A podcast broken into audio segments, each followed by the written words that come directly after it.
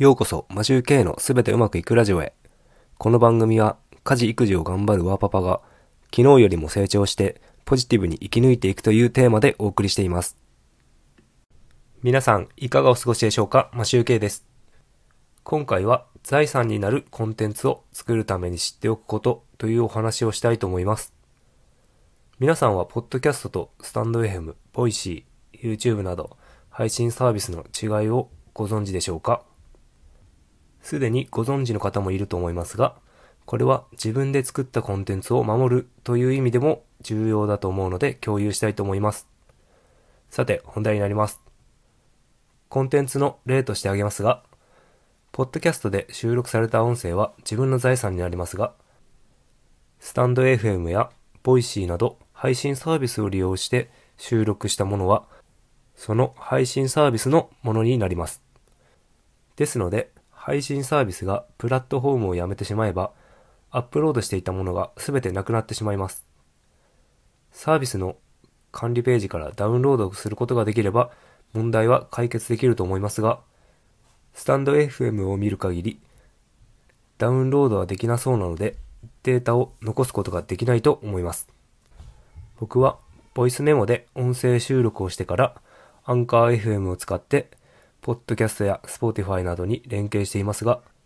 このアンカー FM がなくなってしまえば、連携して配信していたものがなくなってしまうのかと思います。ですので、僕は音声収録をする際は、まず iPhone のボイスメモに収録しています。ボイスメモに収録するメリットは、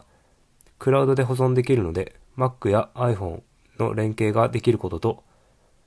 収録中に一時停止ができることです。クラウドに保存できるので、デバイスが壊れてもデータは失われません。そして配信サービスが撤退したとしても、音声データが残っているので、再度別のサービスに使うことができるようになります。また、アンカー FM を使うメリットは、配信サービスに連携できることもそうですが、作成、編集した音声データをダウンロードすることができます。ボイスメモで収録、アンカー FM で編集してダウンロードしておけば、より完全体に近い状態で保存することができます。音声配信だけではなく、ブログサービスも同じです。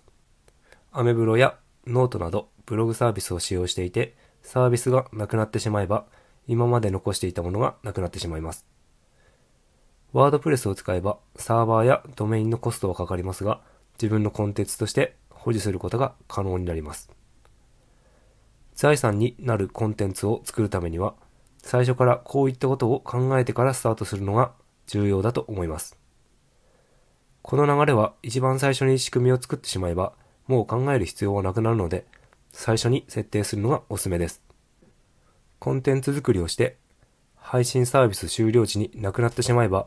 悲しいですし、今までかけた時間がもったいないので、やってきたことを守るためにも仕組み化していきましょう。今回はこれで終わりたいと思います。いつも聞いていただきありがとうございます。それでは今日も良い一日をお過ごしください。マシュウケイでした。